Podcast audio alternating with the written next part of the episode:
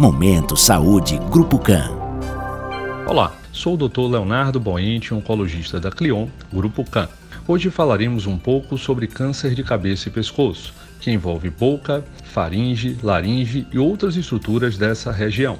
Sua ocorrência está relacionada ao tabagismo, consumo excessivo de bebidas alcoólicas e infecção pelo vírus HPV. Feridas que não cicatrizam, dor de garganta, rouquidão, nódulos no pescoço e dificuldade para engolir são alguns dos sinais de alerta para a doença. Se diagnosticado precocemente, apresenta alta probabilidade de cura através de tratamentos que incluem cirurgia, radioterapia, quimioterapia ou imunoterapia.